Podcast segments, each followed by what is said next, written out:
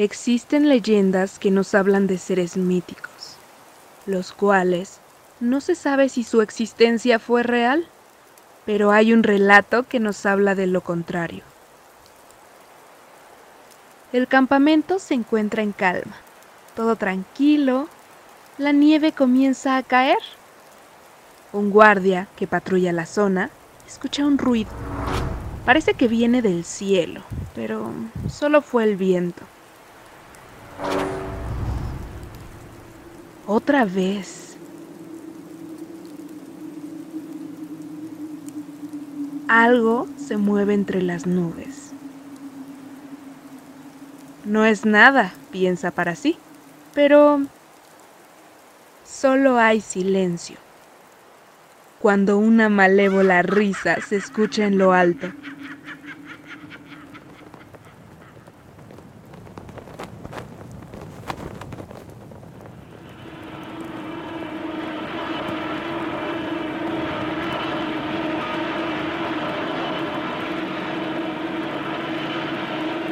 Seguido de sus conjuros y magia del infierno.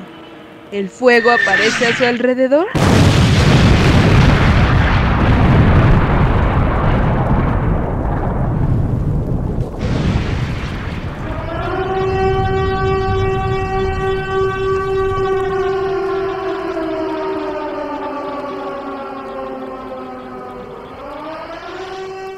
Los labios de aquel asustado hombre solo se puede escuchar Die Nachtexen.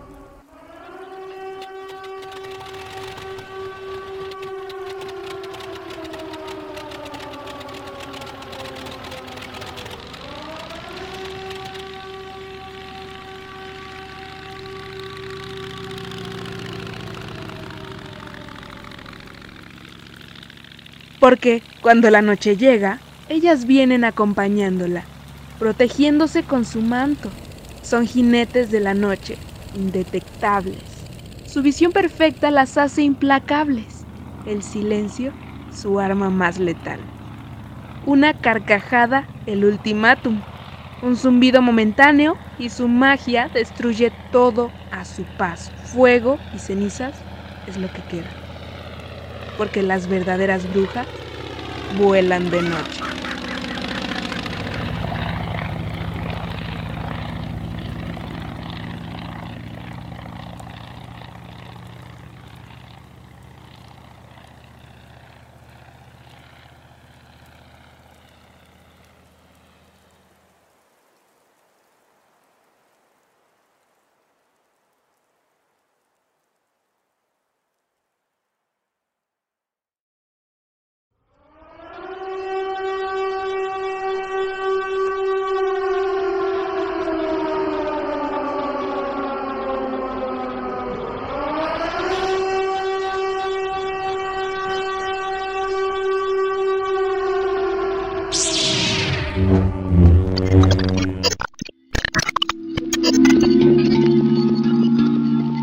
El décimo informe es una regla que se vale del sentido común, la cual especifica que en el momento en el que nueve informes tengan una hipótesis igual, el décimo tiene la obligación de defender la postura contraria e ir en contra de la mayoría, incluso si no está de acuerdo con ella, con la única finalidad de estar preparados ante cualquier eventualidad o alguna situación improbable.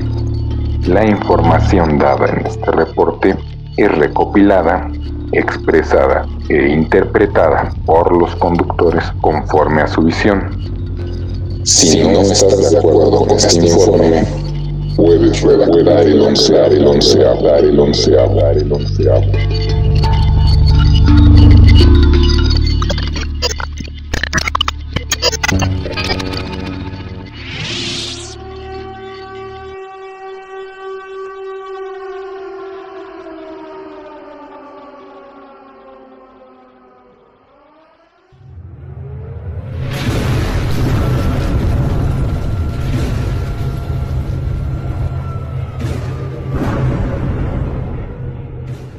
¿Qué tal, camaradas Aluminatis? Buenos días, tardes o noches en el momento que nos estés escuchando. Los saluda su amigo el señor Gorrito de Aluminio. Conmigo se encuentra, como todas las semanas, mi Cainán y amigo, el único hombre, bueno, no el único, uno de los tantos hombres que aún llora el Shala Head Shala. ¿Cómo estás el día de hoy, Tatalaca? De duelo, de duelo completamente por la partida del gran Ricardo Silva.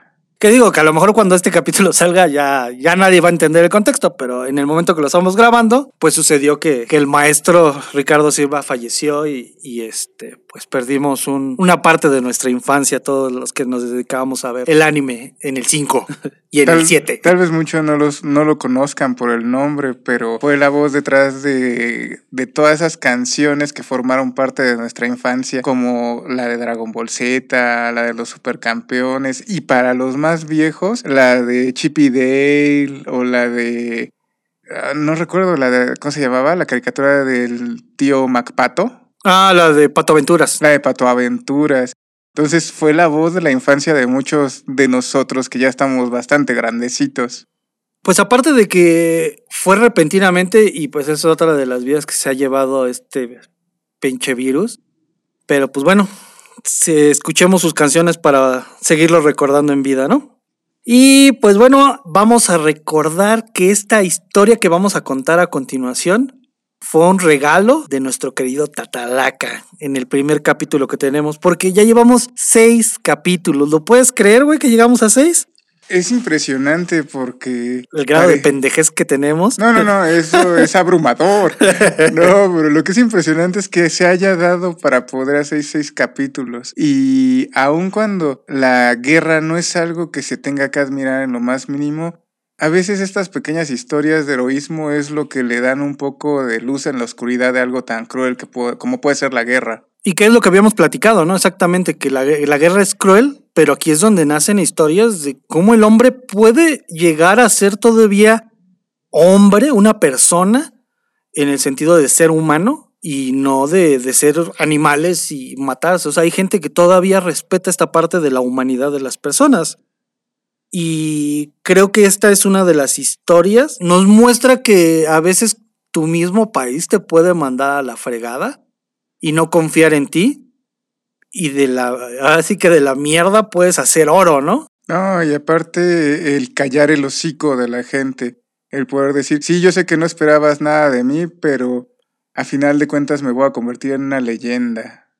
Una leyenda que no se conoce. Lamentablemente, pero muy lamentablemente. En este programa vamos a hacer grande esa historia, vas a ver. Va. Entonces, pues sabemos que para darle sentido a esta historia tiene que haber contexto. Tenemos que dar el contexto de la historia. Ah, por cierto, como dice Tatalaca, escuchen Sabaton. Night Witches es esa canción.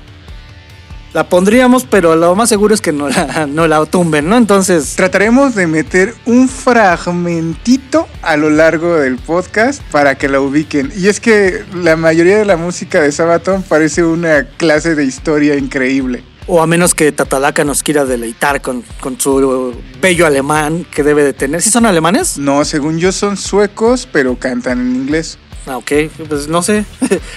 Puede ser eso o, o, que lo pongamos. Pero bueno.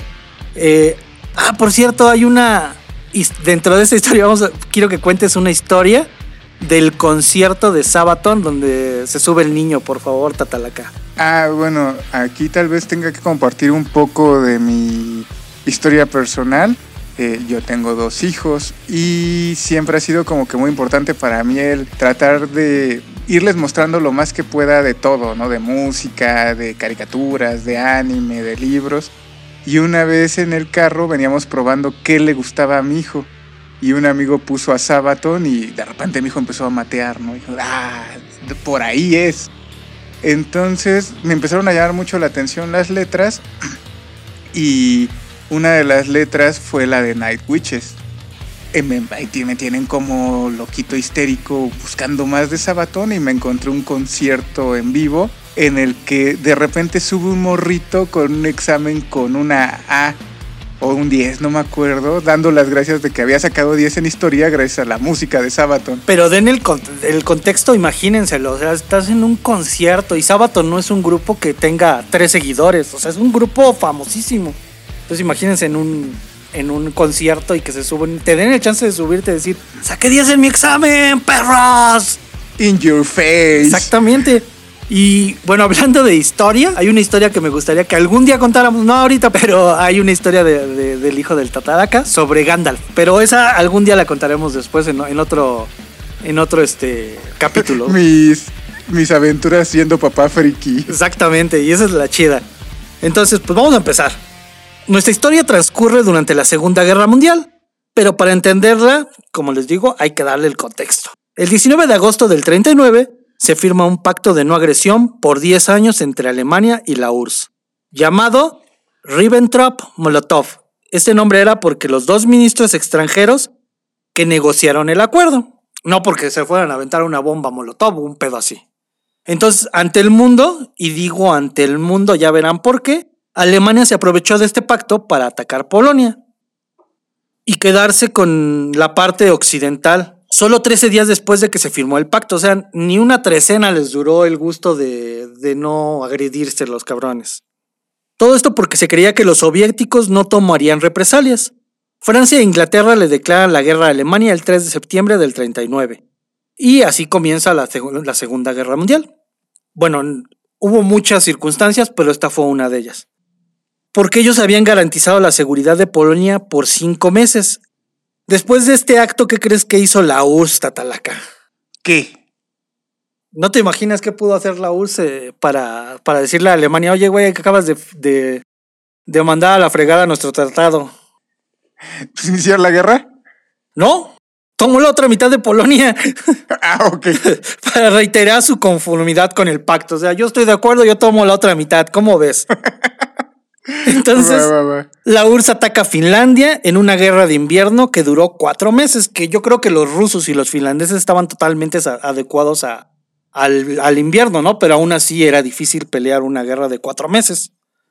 El 20 de noviembre anexa zonas fronterizas finlandesas a su territorio cerca de Leningrado, que no sé si se acuerdan que en el primer capítulo, en el del canibalismo, hablamos que Finlandia fue uno de los países que llegó a Leningrado apoyando a Alemania.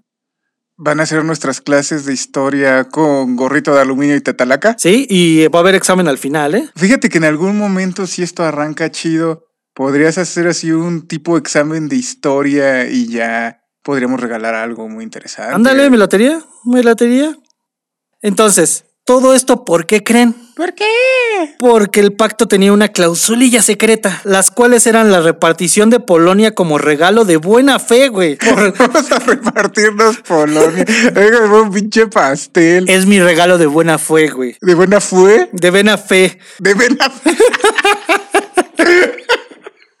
ok, ok. Por eso yo tomo café y no cerveza cuando grabamos. Oh, bueno, por la neutralidad que tomarían los soviéticos y le daban chance. Escucha esta frase, güey. Que sí existe, ¿eh? la estuve buscando y sí existe como tal. De derecho de mirada a Finlandia, Estonia y Letonia. Me lo imagino así en un contexto de vida de pareja.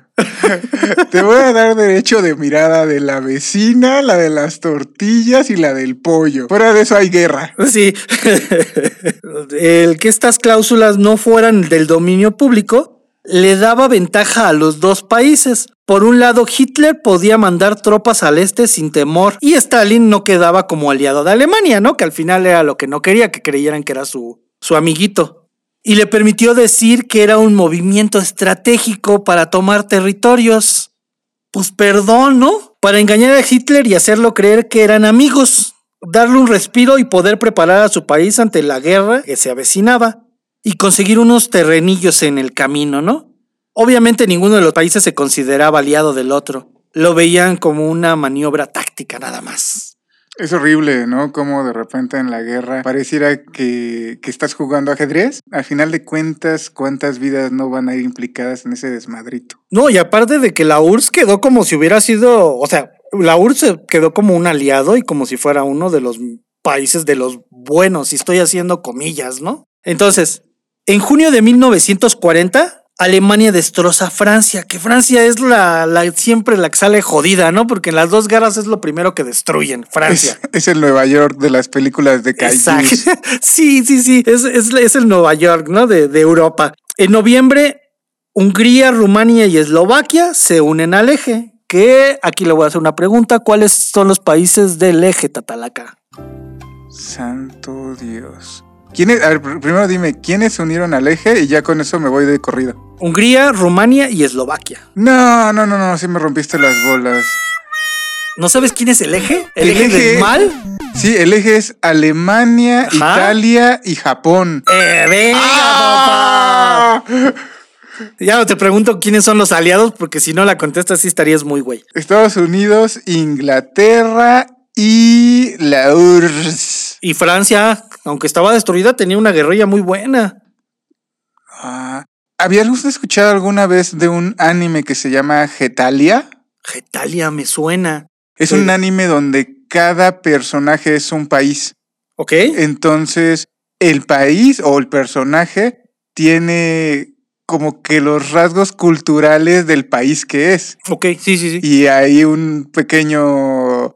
Hay como una serie de capítulos donde se están peleando, obviamente, Japón, Italia y Alemania contra, Ale- contra Estados Unidos, Inglaterra y, y la URSS. La URSS. Pero es así como que están jugando fútbol, algo así. Pero con Tenías la todo respuesta, solo tenías que de- de acudir al anime y mira, preferiste romperte la cabeza de otra manera. Güey, yo estoy súper, súper enojado de que Netflix no dobló a español latino la serie de las células.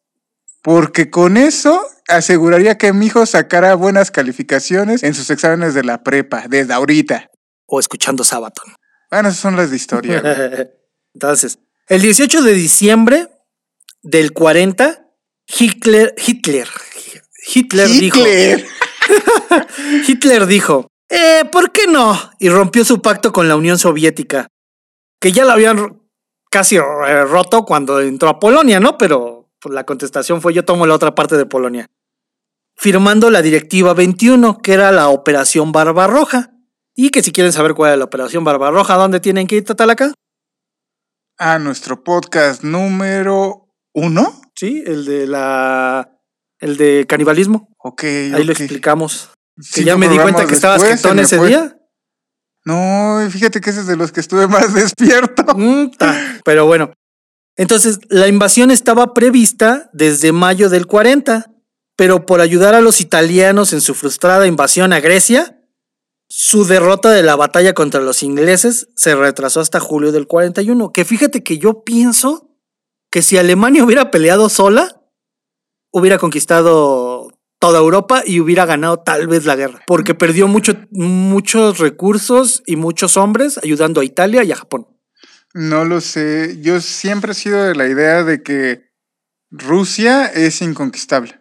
O sea, el frío al que están acostumbrados. Lo que pasa es que si no se hubiera ido a Alemania a ayudar a, a Mussolini, hubiera llegado en época donde no hacía tanto frío. Entonces tal vez lo hubiera logrado. Eso no existe. Siempre hace frío en Rusia. Que por cierto, no sé, tú no eres muy este afecto al fútbol, ¿no? No. Pero en la última copa, en la última Copa del Mundo fue en Rusia, en el 2018. Ajá. y Alemania iba como campeón del mundo. Y, y lo descalificaron luego, luego. Y De hecho, un- México le ganó en el primer partido, Ajá, ¿no? sí, sí, Fue sí, lo y no que pasó. generó muchas ilusiones de que, oh, México le, le ganó al último campeón mundial y pues no. y, y de ahí, cuando termina su participación, sacaron mucho un meme que decía: eh, Alemania nunca conquista nada en Rusia. Nadie conquista nada. y eso en es Rusia. debido a este, a este pasaje de que cuando Alemania intentó conquistar Rusia, el, el frío lo venció. Pregúntale a Napoleón también cómo lo Ándale. fue. Sí, sí, sí, los franceses tampoco pudieron tomar Rusia. Ahí Tchaikovsky, como lo mencioné en el programa 1, se aventó una pequeña obertura casi burla de, a los franceses. Ajá. Es, es este. e- Es, son las a ver, historias. ¿qué, ob- qué obertura es? No me acuerdo. Ahí sí te la debo. Ah, El música no soy de lo mejor que puedo, ¿eh? Está bien, está bien, te lo paso. A ver, ¿cuál obertura es Para para 1812 1812? Cuando Napoleón conquistó, intentó. intentó. Pero bueno, ya había conquistado casi toda Europa. Entonces, la Wehrmacht le apostó todo a su famosísimo Blitzkrieg, que no hay que confundirlo con la canción de los Ramones. Creo que ni se llama así, ¿no? Blitzkrieg Bop. Sí, ¿verdad? ¿Y sabes cuál era la, la- la táctica Blitzkrieg? Mm, No. Que fue con lo que Alemania casi conquistó todos los lugares que, que llegaba. No. Era primero un bombardeo, destruían la ciudad y después entraba el ejército y, y, este, y acababa con todo lo que había quedado en pie. Sí, barría ya lo que quedaba. Esa era la, la- la famosísima Blitzkrieg. Logrando victorias rápidas en el, grandísimo, en el grandísimo frente y casi acaban con el ejército rojo por unos meses, el cual no supo ni dónde le, ni qué le pegó. Le causaron muchísimas bajas y el ejército estaba desmoralizado en un abrir y cerrar de ojos. Ya habían perdido una, gran extensión de territorio. Pero los soviéticos resistían. Aunque siendo sinceros, el invierno lograría lo que el ejército no, derrotar a los alemanes, ya que no estaban preparados para una guerra de larga duración, sin equipo, suministros adecuados y sin la dimensión del tamaño del frente que peleaban, que Rusia es enorme, ¿no? No, no sabes qué tanto vas a pelear y, y hasta dónde puedes ir, porque es Entre enorme. el Rusia. terreno y el clima es imposible conquistar Rusia, insisto yo. Aunque hay partes que están despobladas, pero nadie llega a esas partes. No, y de nada te sirve tomarlas. Exacto, y llegas a esas partes, las tomas y el frío te toma a ti. Ujú. Te toma, te, te toma todo. Ajá. Entonces, los altos mandos soviéticos sabían que era el momento de contraatacar, pero con tantas bajas, pocos suministros, nada de abastecimiento y sin tropas de reserva, ¿de qué manera podrían? Pues pensaron, toda ayuda es bien recibida, entonces se les ocurrió lanzar la proclama de, ¿buscas trabajo? No importa si eres hombre o un soldado entrenado. Estamos hablando de ti, mujer, de ti, niño. ¿Puedes cargar un fusil para pelear? Ven con nosotros, te capacitamos. Obviamente. Innovando. ¿Eh? Innovando en el trabajo desde tiempos inmemoriales. Como siempre tienen, tienes que escoger a, a los que ya, lo, lo que te queda, ¿no? Porque según ellos, mujeres y niños era lo que quedaba.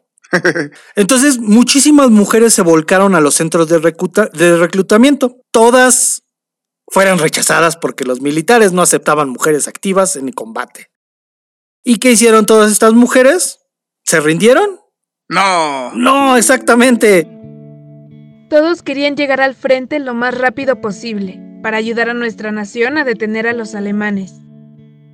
Primero muchas le escribieron cartas a Marina Raskova. Acuérdense de ese nombre, Tatalaca, por favor. Marina Raskova. Ajá. Que junto con Valentina Grisobudova y Polina Osipenko fueron las primeras mujeres en recibir la condecoración de la Estrella de Oro de los Héroes de la Unión Soviética, gracias a que realizaron un vuelo en un avión bimotor Ant-37, al que pusieron Rodina, que Rodina es el nombre con el que se le conoce a la madre patria rusa. Y viajaron sin escalas desde Moscú hasta Komsomolsk, con el objetivo de establecer un récord femenino de distancia de vuelo, una distancia en línea recta de 5.947 kilómetros. Pero solo recorrieron la distancia de 6.450 kilómetros, güey. Des- Destrozaron el récord por Así. más de mil kilómetros. Leve la nieve. Entonces lo completaron en 26 horas, 29 minutos. Gracias a este logro pudo entrevistarse con Stalin y un puesto importante dentro del Partido Comunista, que era algo así importantísimo tener un, un puesto ahí porque tenías muchísimo poder. Entonces, de manera inmediata, Roscova simpatizó con la difícil situación de todas las mujeres que le escribían para que intercedieran por ellas ante los altos mandos, así que decidió tomar cartas en el asunto.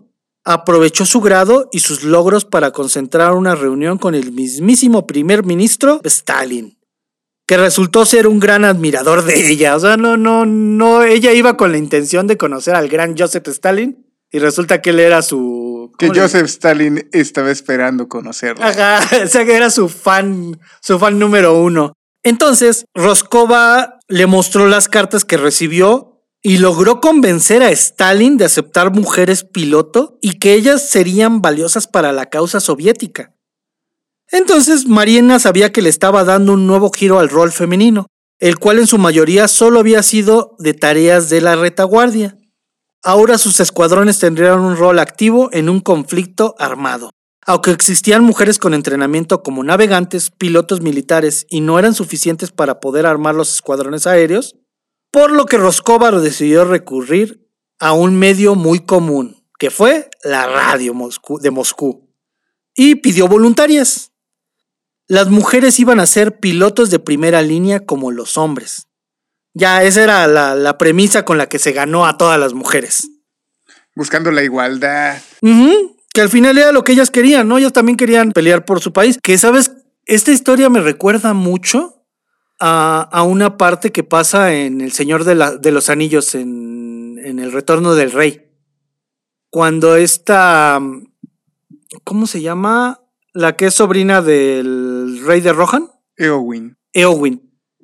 Eh, está con este. Está. No me acuerdo si es. Es Pippin, Es Pippin, ajá. Y que quiere pelear y que le dicen que no lo aliente. Y que dice que él tiene el mismo derecho que cualquiera para levantar una espada y poder, y poder pelear contra su. contra aquel que lo quiera este, esclavizar. Aquí era lo mismo. Ellas pedían eso, que las dejaran pelear al mismo, al mismo, a la par de los hombres, porque ellas tenían el mismo derecho de pelear por su libertad que ellos. De hecho, se considera mucho que Tolkien retrató su, su entender de la guerra en El Señor de los Anillos.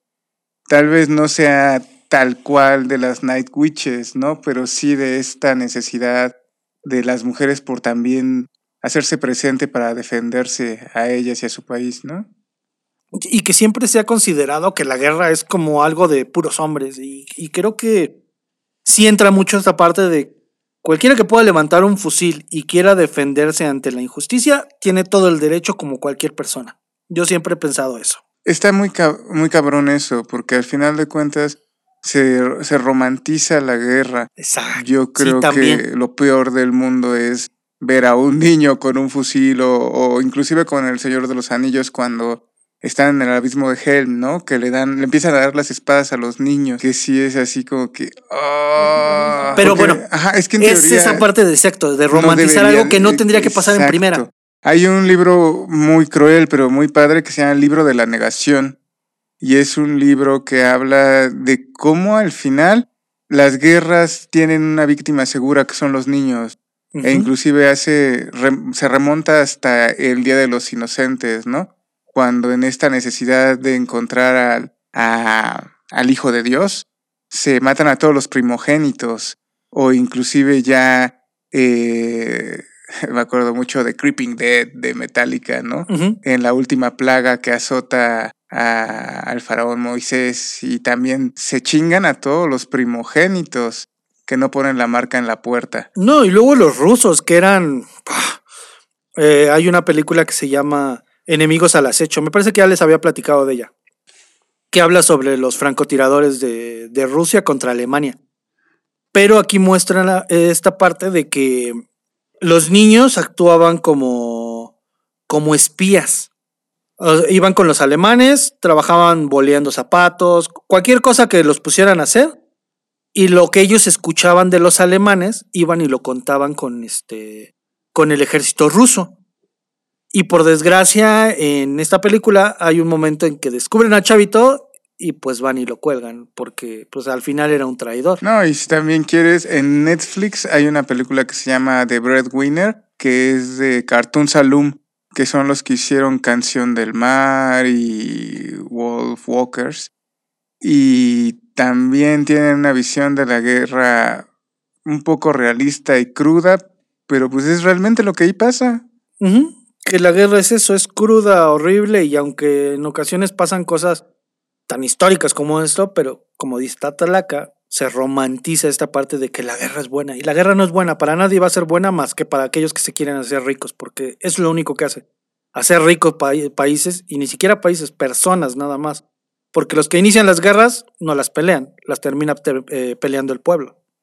Pero bueno, ah, Sigamos Entonces- con el tema. Sí, sí, sí. Entonces, mujeres civiles de entre 17 y 26 años hicieron caso al llamado y volvieron a inundar los centros del reclutamiento. ¿Y qué crees que pasó? ¿Qué pasó? Ya nadie les dijo que no, ahora sí les dieron chance de inscribirse y gracias a esto le dieron vida al grupo de aviación 122, que era un nombre temporal mientras recibían entrenamiento.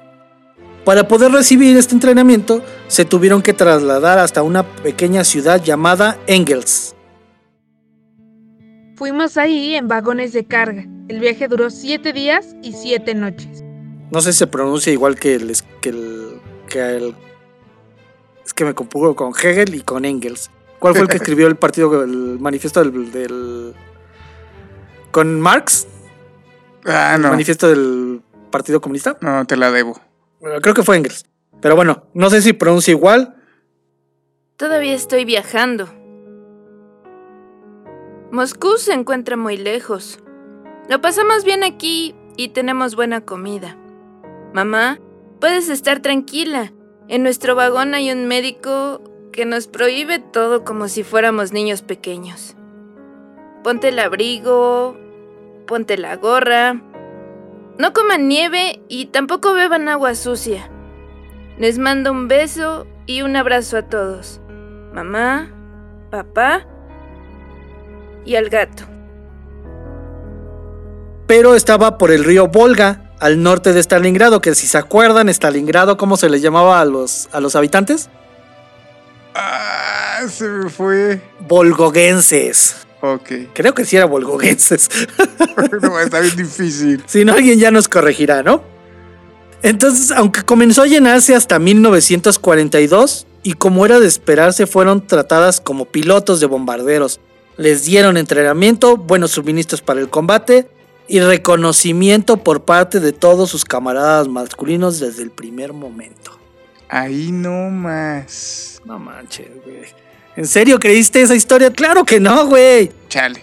Primero fueron recibidas por la propia Roscova, Raskova, perdón, con una actitud militar sensata, no por parte de su contraparte masculina, los cuales las veían como inferiores y pues no las trataban con respeto. En Engels, Marina Raskova nos ordenó que formáramos una línea y ella dijo, ¡Prepárense!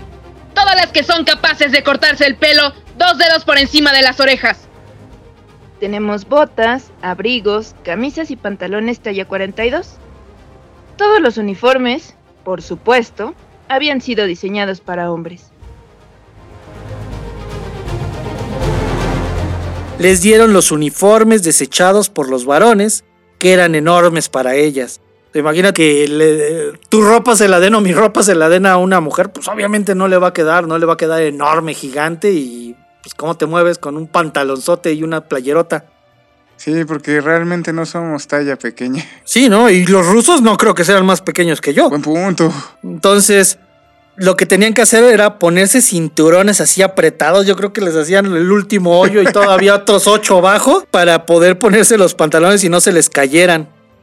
Las botas eran de talla que no les quedaban. Aparte de que eran viejísimas. Imagínate, yo soy talla 9 de, de tenis o de zapato. ¿Tú qué talla eres? Ocho y medio. Dáselo a una mujer. Sí, no, no, no. ¿Cómo caminarías? Ay, tú lo sabes. Yo te regalé unas botas porque eran medio número más grandes que las mías y era incomodísimo. Cuando chanclabas. Medio número. Entonces, imagínate, aquí era- estábamos hablando de números completos. Entonces, ¿sabes qué es lo que hacían las, las mujeres? ¿Las rellenaban? Sí, Sí, pues sí, no hay de otra. con periódico, doble calceta y doble plantilla, papá. Sí. Aparte sí, le dieron ropa interior para hombres. Que estamos hablando que la ropa de interior para hombres solo son calzoncillos, ¿no? Sí. O sea, ellos no les daban bra ni nada para usar, las que llega, quisieran usar o no. Lo tenían que llevar. No, no, no llevaban porque no les daban.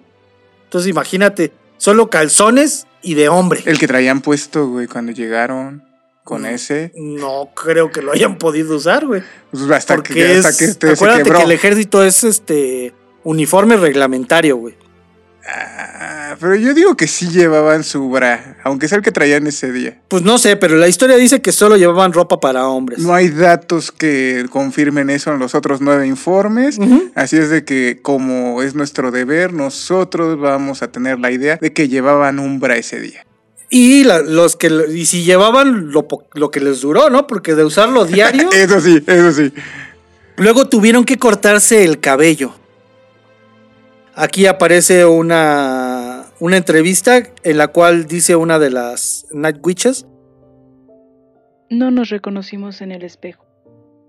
Solo veíamos chicos allí, pero hubiéramos usado cualquier cosa solo para ir al frente.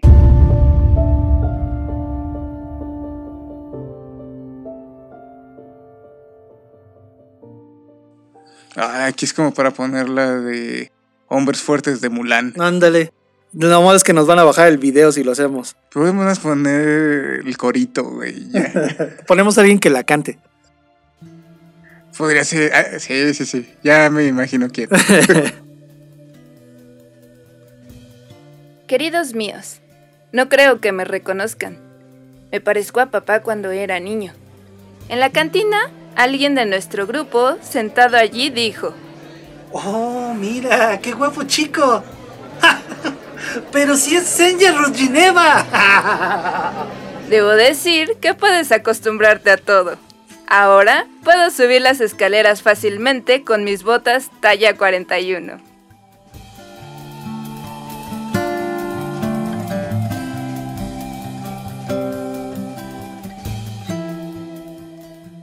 Las herramientas que le dieron, que eran reglas, linternas, lápices, lápices, este, radar, pistolas, radios, todo era viejo.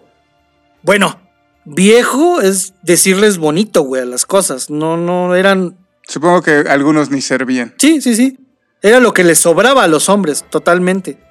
Las mujeres no tenían el mismo lujo que los hombres. Y eso que estaban en regimientos mixtos, volando junto a los hombres. O sea, había. Siempre, siempre va a haber favoritismo, y más si los que dirigen son hombres también, ¿no? Pero yo creo que ellos la ve- las veían como, pues sí, aquí estás, pero si te tumbas, te pasa algo, es cosa tuya, ¿para qué vienes? Sí, aplicaban el chiquita, siéntate y venos trabajar, ¿no? Y Andas. al rato vas a ver quiénes son las que van a decir eso. Pero bueno, como los alemanes avanzaban rápidamente, el aprendizaje que era de dos años en la academia aérea, pues lo tuvieron que reducir a la mitad. O sea, un año y yo creo que ni el año completaron. Era entrenamiento del maestro Abán, güey. Ajá, era un curso intensivo, güey, totalmente. Entonces, entonces era entrenamiento físico riguroso, tácticas de combate y lo más importante de todo, cómo volar un avión. Entonces, se les clasificó por niveles de habilidad para formar tres regimientos exclusivamente femeninos. Las más hábiles al regimiento 586 de aviación de combate. Las de nivel medio al regimiento 587 de aviación que era aviación de bombarderos. Y el último regimiento era tal vez aquel por el que nadie daba nada, el 588 de bombarderas nocturnas. Y ahorita van a ver por qué les digo esto. Aquí llegaban las mujeres que habían tenido menor puntuación, tenían el trabajo más duro y peligroso. Fueron equipadas con los aviones que nadie quería, los más horribles que se encontraron. ¿Y cómo les decían estos aviones, maestro? Ah, espérame, sí, sí, sí, ahorita llegamos a eso, pero Oh. pues primero vamos a decir cómo eran para que se den a la Ya, ya, ya era mucho previo, ya ahí lo pudo soltar. Los Polikarpov PO2, que era un biplano. Esto significa que tiene dos alas de cada lado, una encima de la otra. ¿Y por qué nadie los quería volar? Uno, porque eran viejos. Fueron creados en 1927, obsoletos incluso para los estándares de la época. Dos, porque eran ruidosos y lentos. No sé mucho de aviones, pero estos aviones tenían un motor de entre 100 y 115 caballos de fuerza, que podían volar a una velocidad de 86 kilómetros por hora en buenas condiciones, güey. Los Yakovlev, Creo los que, tenía- Yak-1, que tiene más potencia una Harley que ese Ah, ¿ven? avión, güey. este era el, el avión que usaban las del 586, que eran acá como las, las, la- las que habían tenido más puntuación. Estos aviones tenían 1280 caballos de fuerza podían volar a una velocidad de 592 kilómetros por hora, ¿no? Con esto podemos ver la gran diferencia que había entre los aviones de, los, de las que eran así, la, la Esperanza a las que pues, fueron las A últimas. las las- bombarderas nocturnas. Ajá, las que casi no habían tenido buenas este, calificaciones. 3. Era un avión que se utilizaba para instrucción o para fumigación, el cual estaba hecho de madera y lona, sin calefacción, con la doble cabina abierta. Esto no era por lujo y comodidad.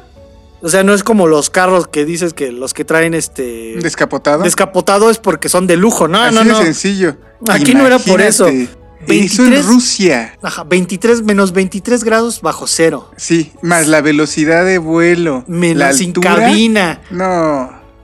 Se terminaban congeladas. Sí, pues no había de otra. Bueno, las fotos que he visto, todas traen chamarra. Es una chamarra lo único que usan. No, no, no, no, no. Y aparte de todo, por los materiales del que estaba hecho este avión, no tenía protección antibalas. Es que como madera y lona. Ujú. ¿Cómo quieres que proteja algo? 4. En algunas versiones decían que podían cargar 6 bombas, 3 de cada ala, pero en otras solo 2. Que yo creo que este es el dato correcto porque van a ver cuántos viajes hicieron en total las brujas nocturnas.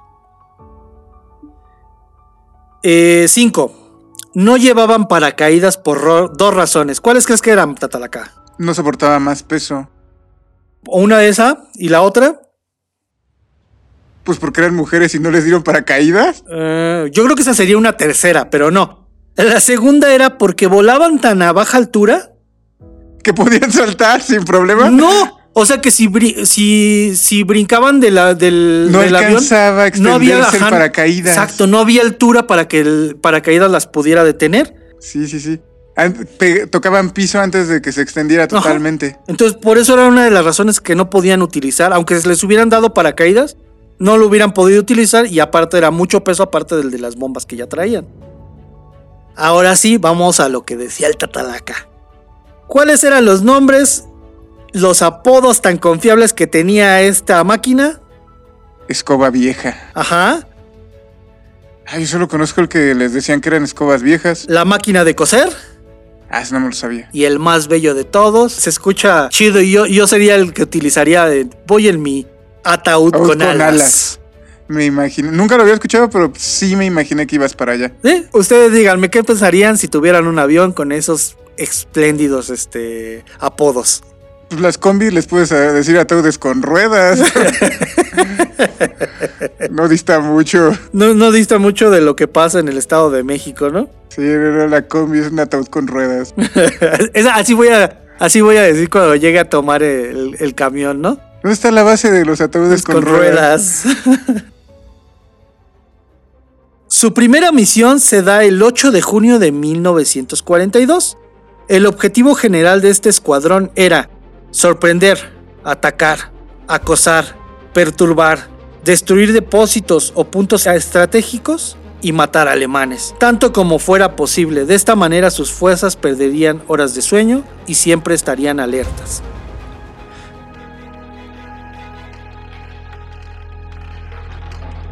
Queridos papá y mamá, es posible que tengan nociones extrañas sobre lo que estoy haciendo. Estudio... aunque no en la universidad. Me estoy preparando para ir al frente. Estamos aprendiendo a manejar un arma terrible. Solo volamos de noche en completa oscuridad. Tenemos que localizar el objetivo, soltar las bombas y encontrar el camino de regreso a la base, que no está iluminado, no hay luces y tienes que encontrar tu camino hasta allí. Estuvimos entrenando de febrero hasta mayo. Queríamos llegar al frente antes, pero hubo una terrible tormenta de nieve. Tres aviones se estrellaron y cuatro chicas murieron.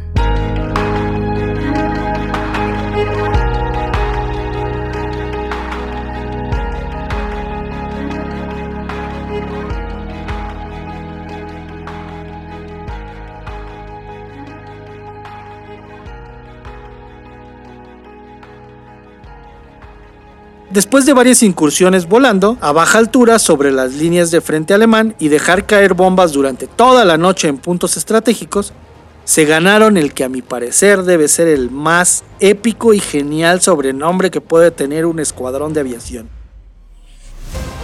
Las brujas nocturnas. O las Night Witches, como ustedes decían. Inclusive me suena más chido en español. Las, brujas, nocturnas. Sí, también a mí me gustan las, las brujas, de la noche.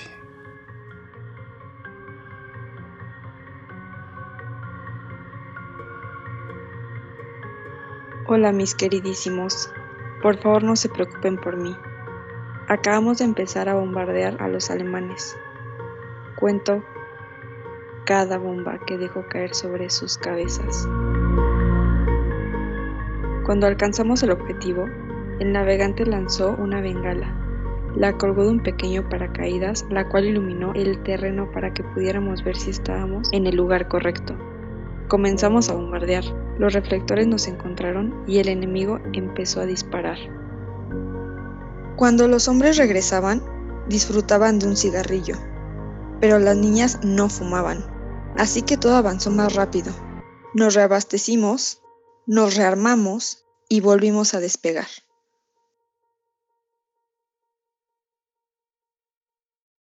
Las brujas de la noche. Creo que me, me gusta más el de las brujas de la noche que las brujas nocturnas, ¿eh?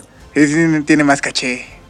Y aquí es donde aparece una de las frases que el Tatalaca nos platicó.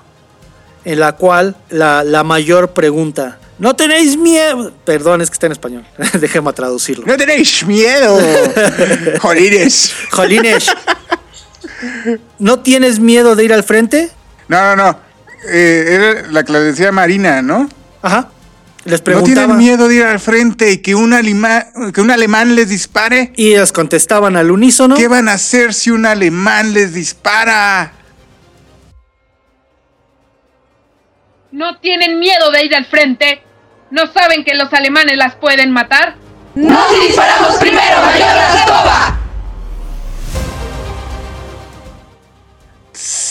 Entonces, para poder entender mejor de dónde viene el origen de este apodo, tenemos que darle contexto otra vez, como siempre. El contexto es lo importante de la historia. Las chicas dormían en el día, después por la noche se les conducía a una pista improvisada. Ni eso tenían una pista buena. Imagínate que esta pista la tenían ac- acondicionada con antorchas ah, para que fueran las líneas de aterrizaje. Sé que no es una comparación en lo más mínimo aproximada, pero es hasta cierto punto como cuando hicieron el Silent Hill 1, que tenían tantas limitantes para el desarrollo del juego que utilizaron las limitantes a su favor para hacer una, una obra maestra. Y siento que eso fue gran parte de las brujas de la noche. Su equipo, el cómo trabajaban, terminó dándoles la ventaja en el campo de batalla sin que sin que fuera planeado. Y que puede ser por muchas cosas, ¿no? O sea, el mismo miedo que dices, yo no me quiero morir, o sea, tengo todo para morirme, pero yo no me quiero morir, ¿qué puedo hacer? Pues tomo mis, mis desventajas y las vuelvo ventajas, ¿no? ¿Qué Para- es lo que puedo hacer con lo que tengo? Exactamente, porque todos tenían todo en contra, o sea, no, no tenían nada a favor. Y si lo ves de esa manera, casi casi era como decirles, ¿saben qué?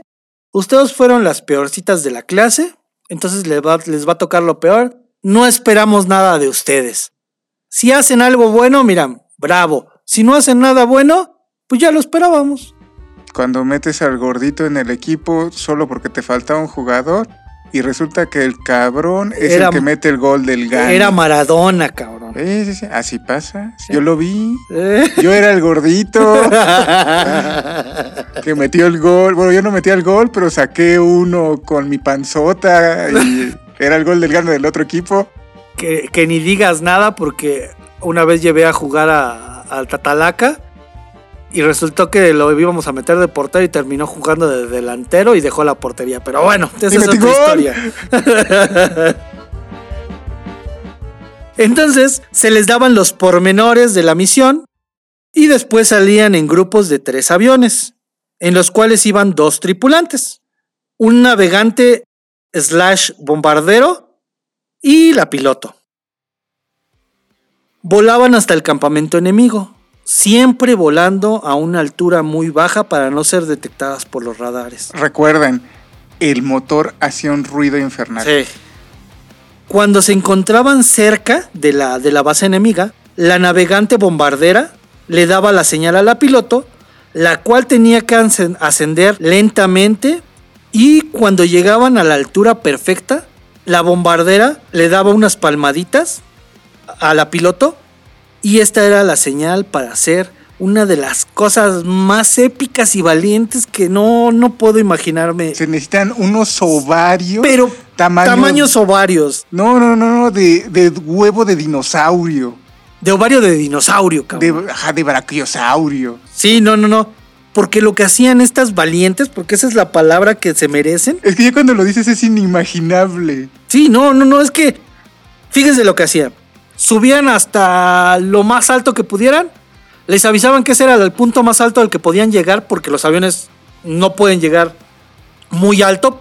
Eh, ¿Saben qué aviones? Salen mucho en, esta, en estas películas gringas, eh, que son los que fumigan las, los, los campos. Y eso, eso se ven modernos. O sea, ese avión, pero de madera y lona. El único que me llega ahorita a la mente de donde salga es en la de Día de la Independencia. Eso todavía yo siento que ese es más moderno. Porque es metal. Ajá. Sí. También estoy de acuerdo contigo, pero más o menos para que se den a la idea, era algo así. De todos modos, en las notas y en. en- Bueno, ya cuéntales qué hacían. Espérame, en Face les dejamos las fotos para que vean. Entonces, llegaban hasta arriba, les avisaban que ese era el punto más alto hasta el que podían ascender, apagaban el motor y de- iban en picada y empezaban a planear sobre las fuerzas nazis. Después de un ligero silbido, seguido de una explosión, después volvían a encender los motores para irse. Y esta acción no la hacían solo una vez. La hacían. El, el número de bombas que trajeran era las veces que repetían. Entonces la primera a lo mejor era muy buena porque no se lo esperaban los nazis. Pero la tercera, cuarta, quinta, sexta, séptima ya lo esperaban y aún así seguían haciendo lo mismo, enfrentándose a lo que pues en cualquier momento no prende ya el, el motor y ya valiste.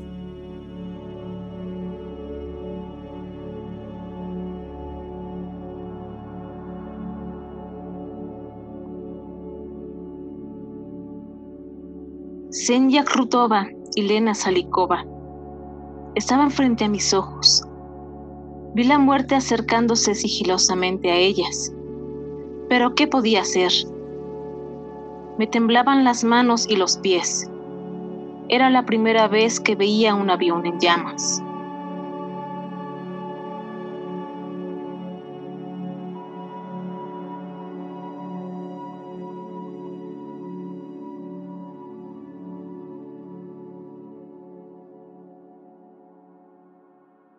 Sí, ¿no? Y aparte, o sea, pónganse en contexto. Imagínense que nadie te avisó que va a caer la bomba. O sea, no hay ruido de motor, no hay nada. De repente, en medio de la noche, una explosión de una bomba que sabes que cayó de un avión, el cual nunca sonó.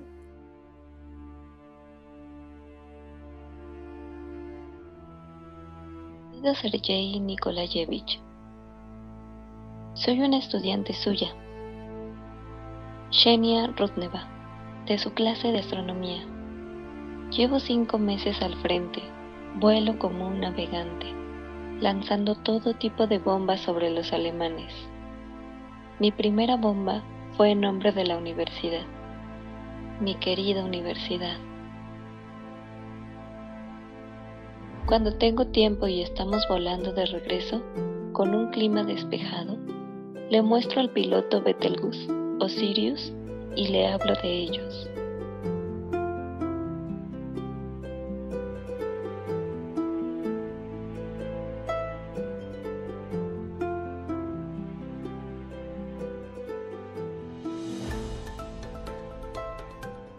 Que la pequeña, la, pequeña historia que contamos al principio es más o menos lo que pasaba cuando, cuando estaban los nazis, pues ya, ya sabían que iban a bombardearlos, pero no sabían en qué momento ni cómo.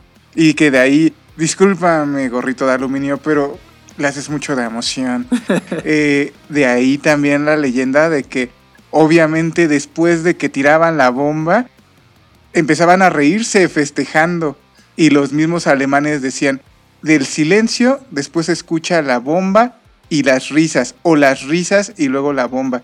Eran las brujas de la noche que habían llegado a bombardear. ¿Y sabes por qué decían que eran brujas en escoba? Porque cuando, cuando bajaban, se, el, eh, cuando cortas el aire, no sé si escuchas, eh, han escuchado que se, se siente el... Entonces decían que ese sonido era como si fuera una escoba en el aire. Que yo no sé cómo sabían cómo sonaba una escoba en el aire, ¿no? No sé, te lo imaginas. Sí, ¿no? sí, sí. Es que es toda la, el- la construcción de toda la leyenda. Ah, y la risa, o sea, el- tiras la bomba y te empiezas a reír. Pero esto yo creo que ya fue después de que ya se ganaron el apodo y dijeron, ah, sí, pues mira, para que veas que sí soy una bruja, cabrón. Ah, claro, por supuesto. Yo no me podría imaginar su primera incursión en las que ellas dijeron, si llegamos con el motor prendido, nos van a identificar. O sea, esta cosa hace demasiado ruido. ¿Qué podemos hacer? Porque y, si- y me imagino el momento. Y si subimos lo más alto que podamos y ahí apagamos el motor y bajamos en nos escondemos, en, nos escondemos entre las nubes que no nos dé la luz y no nos van a ver. Entonces cuando bajemos en picada, pues no van a saber ni qué les pegó. Y entre ellas así volteando a saber, estás bien pendeja, pero puede servir. Entonces, ¿sabes qué también que era lo que hacían? Por eso iban en, en- en grupos de tres, de tres aviones. El avión que subía, los dos que venían abajo, simplemente llamaban la atención para que los nazis se distrajeran y no vieran al avión que estaba en el aire. Entonces, cuando ellos pasaban, decían, ah, uno, eh, nos van a atacar, nos van a atacar. Pero en lo que estaban diciendo, nos van a atacar, ¡pum! Ya les había caído la primera bomba. Se iban y ahora el otro avión hacía lo mismo y repetían esta acción hasta que se acababan las bombas y regresaban. ¿Y sabes cuántas veces al- a- en la noche podían hacer esta, esta acción? ¿Cuántas? Hasta 18 veces en una noche.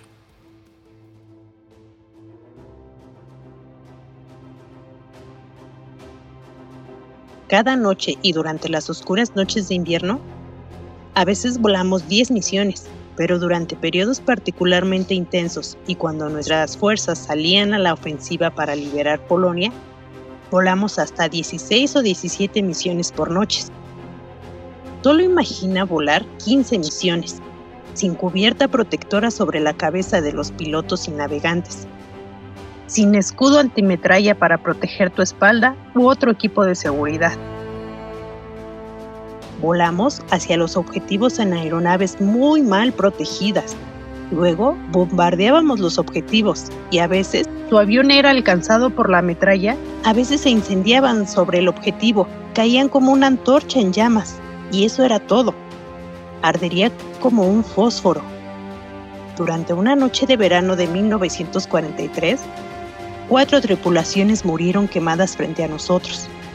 Después de la guerra, había un libro publicado acerca de la German Luft. Hay una fotografía del piloto que derribó cuatro de nuestros aviones esa noche. Hay una foto de él haciendo cuatro marcas en su avión, una por cada avión que derribó.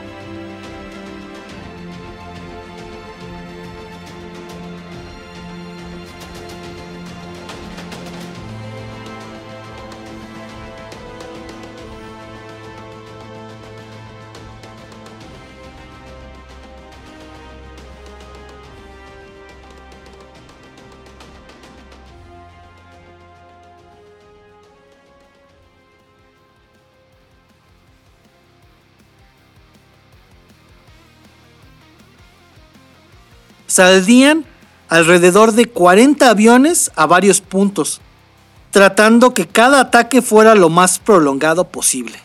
O sea, no era rápido y huye, no. Ataca, hazlo sufrir y prolonga su sufrimiento lo más que puedas. Eso es muy ruso, la verdad, güey. Sí. Muy, muy ruso es eso. En ocasiones cuando las bombas no se soltaban, ¿qué crees que hacía la navegante? pa? Este, ¿Crees que, que decía, no se soltó la bomba, vámonos a, a- a los hangares a que nos la vuelvan a, a poner? ¿Qué hacían? La bombardera no creo que trajera ni siquiera cinturón de seguridad. Entonces simplemente lo que hacía es salía de su cabina, caminaba por el ala, se acostaba en el ala, en donde estaba la bomba, a mano la, des- la, la quitaba y ya nada más la dejaba caer. ¡Fum! o sea, si eso no es valiente, cabrón, yo no sé qué puede ser. Ya no sé, ya no sé qué podría ser. Ya no sé qué esperar de la vida. Sí, no, no, no. De hecho, hay una. En una entrevista a una de las brujas, ella dijo: Oh, sí, ya sabes. Cuando la bomba se atasca en el estante, simplemente te subes al ala en mil metros y ya sabes, te quedas tumbado y le das un empujón.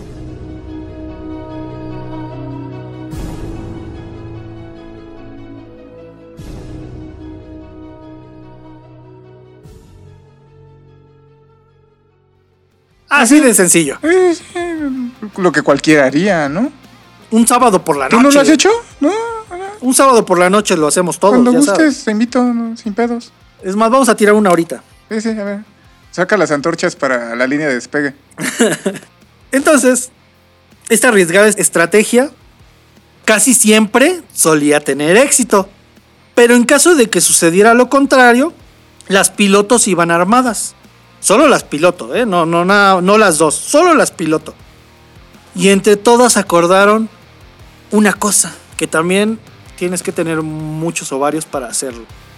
Que era que las últimas balas serían para ellas.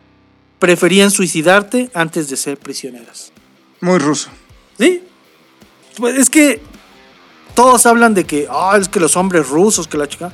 Güey, estas mujeres están superando por mucho a lo que puedes decir de los rusos. O sea, eh, Putin puede estar sobre un oso sin camisa, pero estas mujeres iban en un avión destartalado, tirando bombas y, mata- y, y matando a nazis. Entonces, Tirando bombas con las manos. Exacto. Entonces yo creo que deberíamos de cambiar esa imagen. En lugar de poner a Putin en un oso, deberíamos de poner un avión y unas mujeres acostadas en las alas tirando bombas, Bombas. o subiendo hasta lo más alto y, de- y dejándose caer.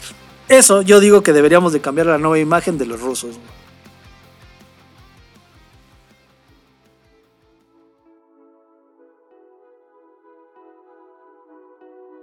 Hola Natasha, voy al frente como navegante. Si pudieras sentir lo maravilloso que es estar allá arriba. La gente dice que si alguna vez has intentado volar, lo anhelas de nuevo, como un borracho anhela el vodka. En casa no lo saben, pero me he unido a la Fuerza Aérea. No quiero preocuparlos.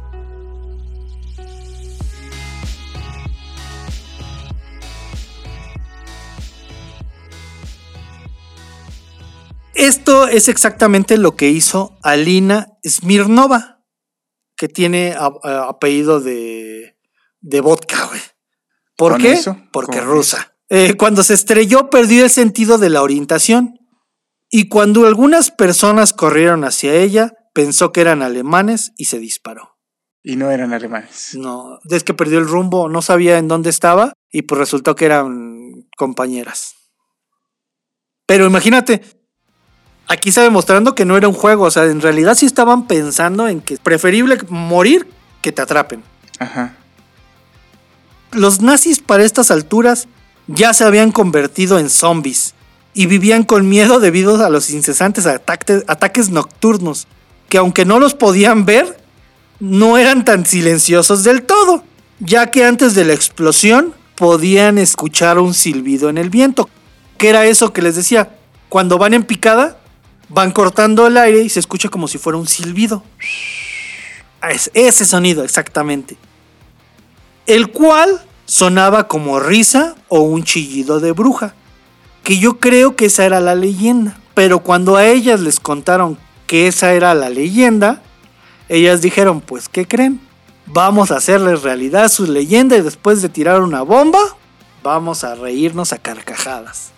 Que yo creo que de ahí nació esa historia. Yo creo que también debió ser un momento muy impresionante para ellas, ¿no? Que aun cuando sabían que estaban haciendo bien su trabajo, en el momento que les dicen, se dice esto de ti, ha de haber sido así impresionante. Ah, me está saliendo. Sí, exactamente. Esa, es la, lo, que, lo que estas mujeres hacían.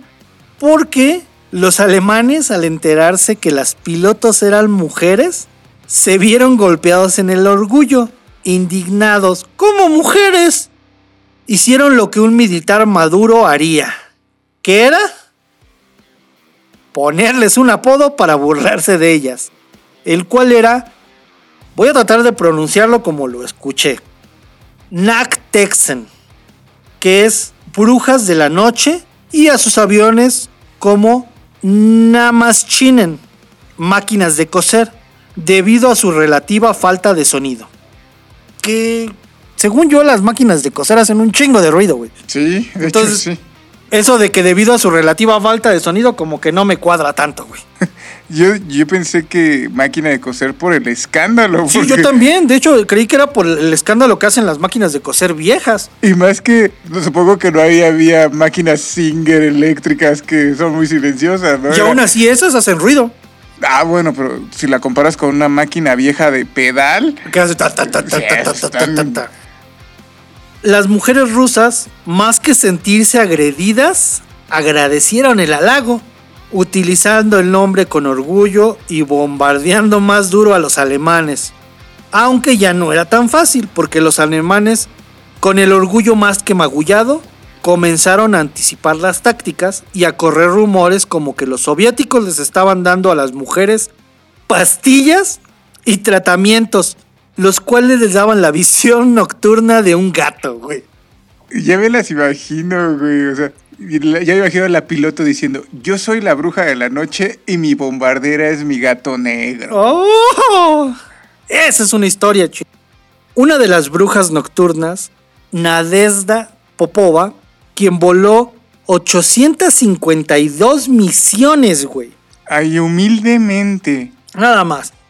Y falta que digan, y fue de, la que, fue de las que menos voló, ¿no? Eh, les, les contestó unos años después. Volé 852 misiones. Eso era una tontería. Lo que teníamos eran chicas inteligentes, educadas y muy talentosas.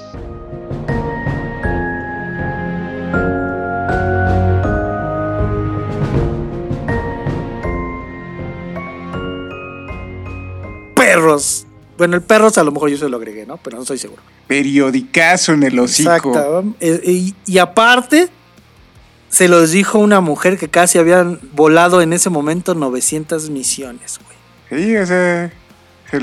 fue con el Universal, güey, pinche periódico tosco. El alarma.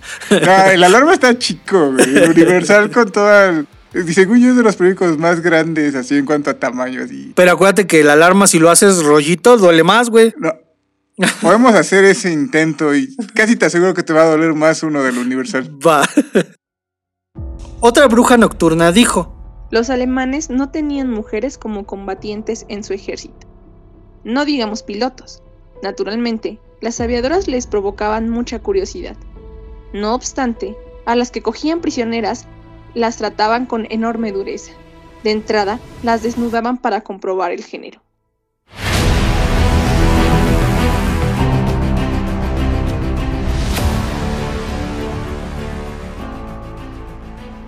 Porque acuérdense que utilizaban el cabello corto, chamarras para el frío, Y ropa mucho más grande de la ropa su de talla, hombre. Botas que no eran de su talla. Entonces no sabían si eran hombres y mujeres, por eso es, según las desnudaban, por eso. Ok. Que yo no creo que haya sido nada más por eso. No, yo tampoco. Desafortunadamente no todos los miembros del ejército soviético estaban tan impresionados. Todavía encontraban ridícula la idea de que las mujeres volaran y combatieran, aun cuando ya había más que demostrado su habilidad en el combate de estas mujeres. Teníamos nuestros lemas, los doce mandamientos de los regimientos. El primero era, siéntete orgullosa de ser mujer. Cuando llegamos al frente, nuestros colegas masculinos se rieron de nosotras. Nos llamaron el regimiento de la falda. Durante toda la guerra haríamos nuestro mejor esfuerzo para volar tantas misiones de combate como fuera posible. Por supuesto que nos cansamos. Después de todo, la noche es noche. Nos dieron una especie de chocolate, café y luego nos acostumbramos a trabajar de noche.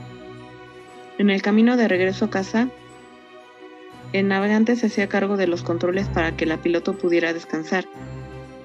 Y al acercarnos a la base despertábamos a la piloto para que se hiciera cargo y aterrizara en la pista.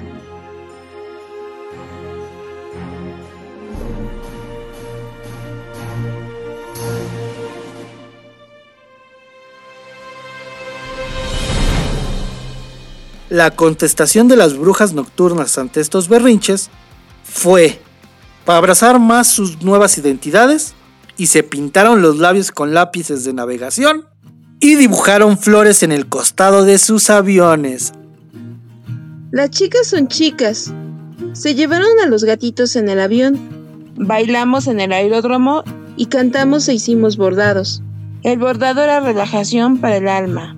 Bordas un hermoso cuadro, una flor o un loro o algo más. Tal vez un ramo. Te hacía olvidar los horrores de la guerra por un tiempo.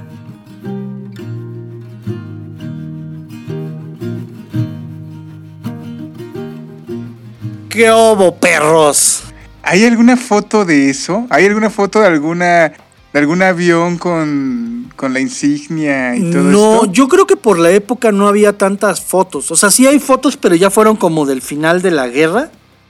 Y ya no se ve tanto esto. ¿Crees pero- que haya tenido que ver también el prejuicio, el de...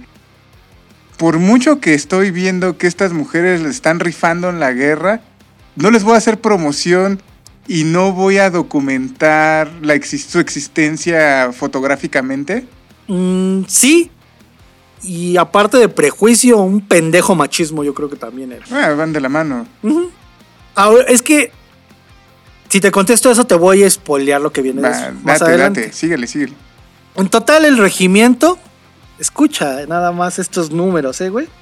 Acumularon más de 24 mil misiones. 28.676 horas de vuelo. Arrojaron más de 3.000 toneladas de bombas. Más de 26.000 proyectiles incendiarios. Dañando o destruyendo por completo 17 cruces de ríos. Dos estaciones de ferrocarril. 9 ferrocarriles. 26 almacenes. 12 depósitos de combustible. 176 carros blindados, 86 posiciones defensivas alemanas y 11 reflectores. Era un trabajo duro para las muchachas que eran armeros. Entre dos de nosotras conseguíamos mover una bomba. Luego nos arrodillábamos junto al ala inferior de la aeronave, una de cada lado. Levantábamos la bomba a su posición. Pesaba como si fueran 100 kilos. Se necesitaban tres para hacerlo juntas. Nuestros colegas masculinos nos miraron con ironía, al principio, pero después de ocho meses, nuestro regimiento fue el primero en ser declarado regimiento de guardias.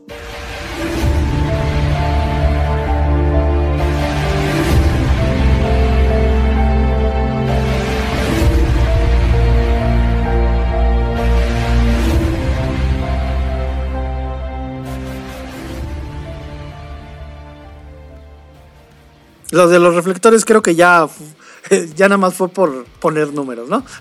No, yo creo que es que imagínate el contexto. Si no, si no las detectas de ninguna manera, si no hay ruido, ¿qué les quedaba a los alemanes para poderlas ver? La luz. Entonces, hasta el hecho de los reflectores que tronaron, creo que sí era importante en la historia, porque era la única manera de saber qué les había dado. Yo les hubiera aumentado 11 reflectores, tres gritos de nazi, de nazi como los de los sacerdotes, de la, Del exorcismo. del exorcismo. Tres gritos de Flanders. Exactamente. Ah, ah, perdón, todavía sigue. 11 reflectores. Además de los bombarderos, la unidad realizó 155 misiones de suministro de alimentos y municiones a las fuerzas soviéticas. Aquellos que tanto les decían que no deberían de estar ahí eran a los que les daban suministros. Al menos hubo 30 brujas de la noche que nunca regresaron de las incursiones. ¿Cuántas? Al menos 30 brujas de la noche. nocturnas. Al final de la guerra había aproximadamente medio millón de mujeres sirviendo activamente en el combate. Pero entonces, o sea, 30 mujeres de medio millón. No, no, no, no, no, no, no, no. De, era- era- había medio millón de, mu- de mujeres sirviendo activamente en el combate, o sea, en diferentes áreas, no nada más. ¿No en- tienes el número de cuántas brujas de la noche eran? Ah, sí, pero no. No, más bien, no tengo el número correcto. Eh, al final de la guerra había aproximadamente medio millón de mujeres sirviendo activamente en el combate, en diferentes frentes soviéticos, junto con los hombres. Había excelentes francotiradoras. Algunas operaban artillería antiaérea, otras incluso se convirtieron en comandantes de tanques, siendo más de 200.000 mujeres las que recibieron medalla por su valentía durante su servicio. 89 obtuvieron el mayor honor de héroe de la Unión Soviética. Y de esas 89, 24 fueron del escuadrón 588 las brujas nocturnas o las brujas de la noche.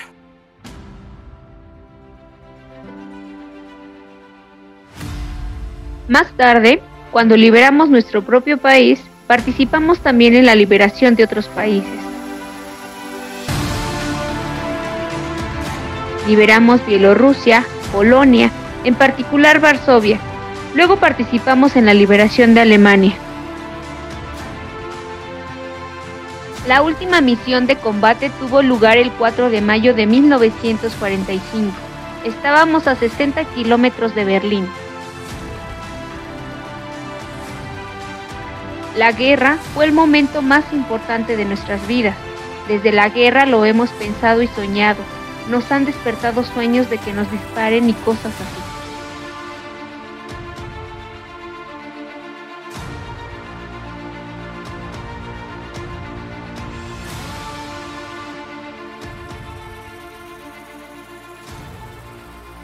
¿Y cómo se los pagó a estas mujeres?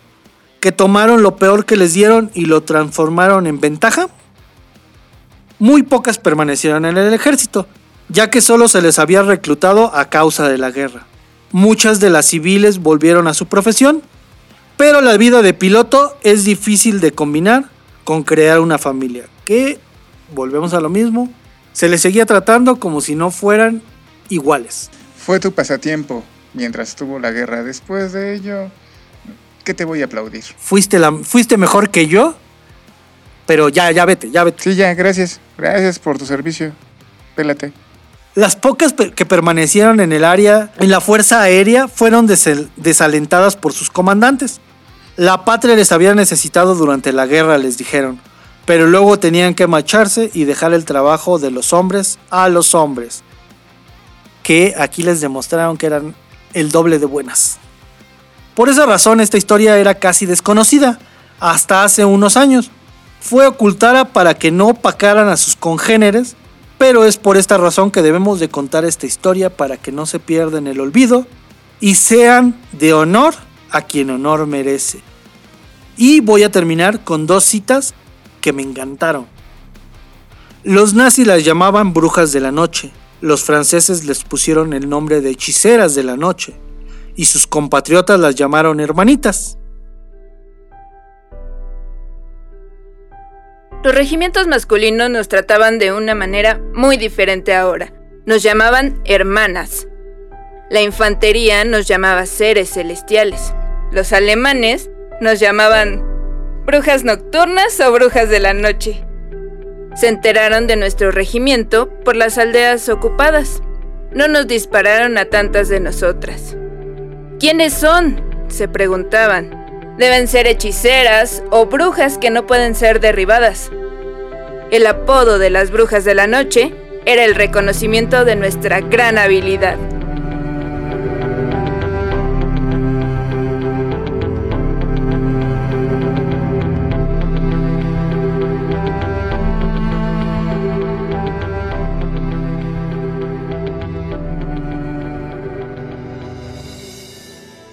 Integrado únicamente por mujeres, el Escuadrón 588 impuso el terror entre los alemanes que llegaron a pensar que tomaban algún me- medicamento que les hacía tener una visión nocturna perfecta.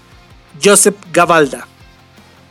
Y vamos a pasar a nuestro a nuestra sección favorita que nos han dejado en los comentarios.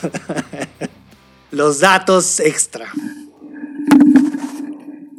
Ay, pendejo. sí, muy pendejo hasta acaso yo.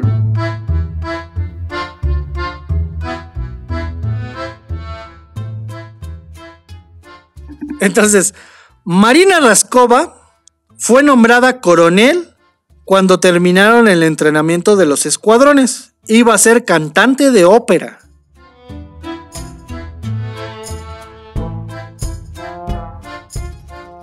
Los ¿Qué si un nazi les dispara? que el viaje que hizo Marina Raskova, el que les conté hace rato, que fue de que rompieron la marca de mil kilómetros, creo, por mil kilómetros, podríamos hacer un mini, un mini reporte de ese viaje porque también fue buenísimo ese, ese viaje que hizo, junto con sus dos acompañantes.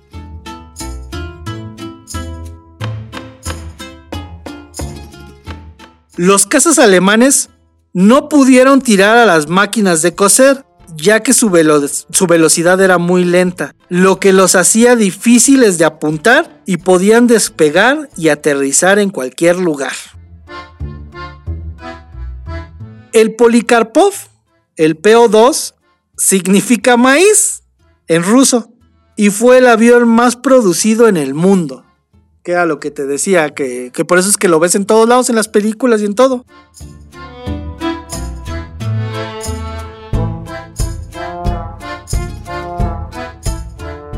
La razón por la que el 588 fue el más condecorado de los tres es por la cantidad de misiones que hicieron.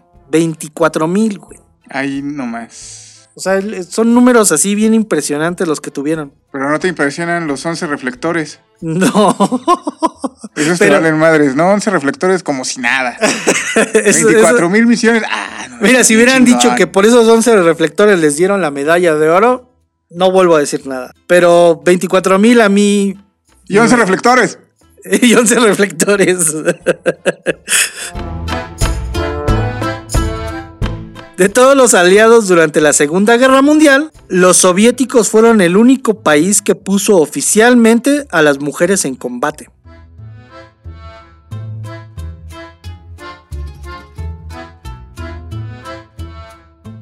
En Uruguay, para ser exacto en Montevideo, hay una calle con el nombre de las Night Witches. El regimiento voló alrededor de 24.000 misiones. Al final de la guerra y 24 de sus integrantes recibieron la distinción de heroínas de la Unión Soviética. Y que todo el tiempo estuvo compuesto por mujeres, a diferencia de los otros dos que en algún momento recibieron hombres. Mujeres que vuelan, que combaten, que vencen y que caen acribilladas, abrazadas, destrozadas, víctimas incluso de la peor de las muertes, precipitarte desde el cielo, tras saltar de tu aparato ardiente sin paracaídas, el mundo heroico y vertiginoso y terrible de la aviación de guerra en femenino.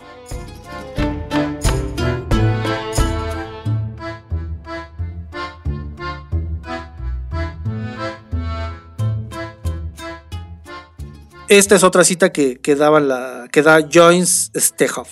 No era simplemente incomprensible que los pilotos soviéticos que nos daban tantos problemas eran de hecho mujeres. Estas mujeres no le temían a nada, venían de noche tras noche en sus destartalados aviones, impidiéndonos dormir.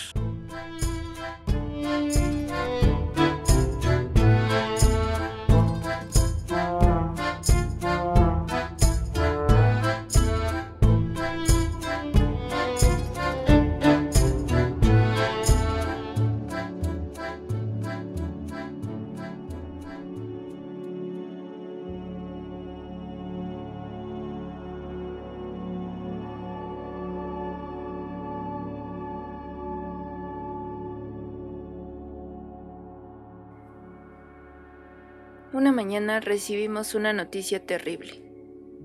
Raskova murió. Fue asesinada. Todos ahí se pusieron de pie, se quitaron la gorra en silencio. Mi cabeza daba vueltas. No puede ser verdad.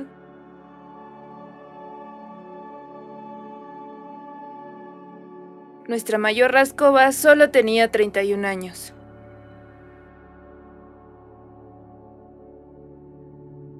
La guerra es la guerra. Nos acostumbramos. Sabíamos que teníamos una tarea y que era necesario en nuestros días, especialmente durante la guerra. Era una palabra importante. Incluso si no podías, tenías que hacerlo.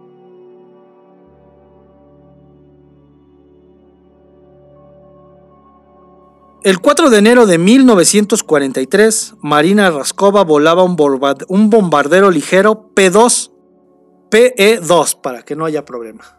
Ok. Con una súbita tormenta de nieve desatada en el área del Volga, cerca de Stalingrado, hizo que el aparato se viniera abajo, estrellándose e incendiándose en un banco en la orilla occidental de este río. Toda la tripulación falleció, incluyendo a Raskova, siendo declarada muerta en acción. Sus restos fueron sepultados en la necrópolis de la muralla del Kremlin de Moscú. Marina Raskova nos acompañó al frente. Ella nos agrada mucho.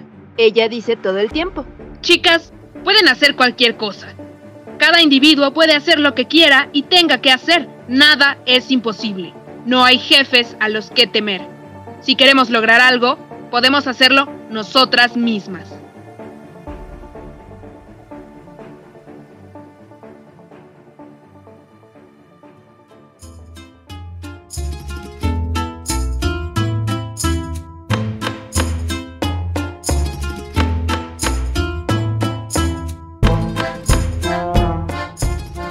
A las mujeres se les asignaba la tarea de construir vías férreas, clavar clavos y colocar ladrillos antes de estar en el combate activo.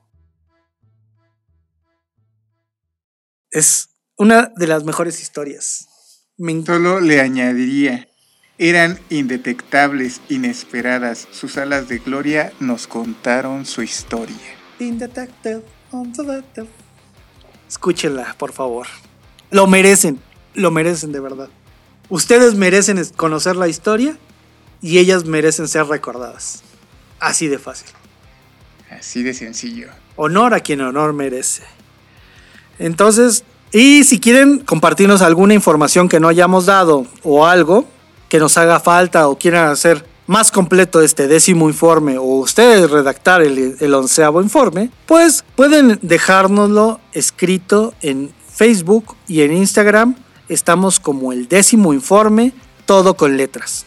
Y si existe alguien que sigue utilizando correo electrónico, puede escribirnos su onceavo informe al correo el décimo informe arroba gmail.com. Somos muy viejos, discúlpenos. Antes que no, no es en lugar de Gmail, es Hotmail, porque si no, ahí seríamos todavía más viejos. Nada más porque ya no los puede sacar de Hotmail si no lo hubiéramos hecho así. Exacto. Eh, por mi parte, yo me quiero quedar con esa idea de que debemos de quitar a Putin del, del, del oso sin camisa y poner uno de estos aviones en las alturas con dos mujeres tirando bombas en las alas. Esa es mi visión que debe de cambiar para las rusas, para los rusos. Desde mi punto de vista, la guerra es lo más horroroso que puede existir, lo, lo más cruel yo creo que hasta por eso en la película del quinto elemento, cuando Lilu llega a la W de War, se quiebra, porque es algo que, que siempre va a ser una mancha dentro de la historia de la humanidad. Pero el poder entender los pormenores y estos pequeños... Mmm, esas pequeñas huellas de humanidad dentro de la guerra es lo que nos ayuda a entender ahorita el lugar donde estamos y cómo no se debe de repetir. Creo que esta historia nos ayuda mucho a recordar que, como decían en la película de Ratatouille, el talento puede venir de cualquier lado e inclusive en las peores situaciones. Y como dijo Gorrito de Aluminio, honor a quien honor merece. Y pues yo no tengo nada más que decir. Creo que Tatalaca ya nos dijo todo.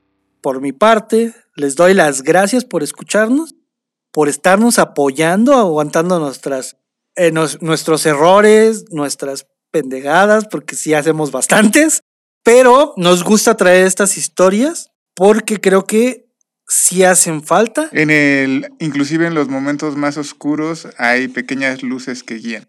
Y creo que en una guerra hacen falta estos pequeños destellitos. Y hoy que todos estamos bajo una cuarentena muy difícil, pues tratar de hacer que se les, se les pase y... eh, Que pues, les sea más ameno. Ajá, y si les gusta y quieren seguir y quieren este, apoyarnos, pues simplemente escríbanos qué les gustaría que contáramos, qué historias que ustedes tienen que podrían estar muy buenas, eh, nosotros las podemos contar, eso nos ayudaría a nosotros. Entonces, mientras tanto, les damos las gracias y recuerden, no te olvides ser siempre el décimo informe. Y recuerden que no somos los mejores, pero definitivamente lo podríamos hacer peor. Y eh, aparte de que eh, ya me apendejé porque no puedo con los audífonos.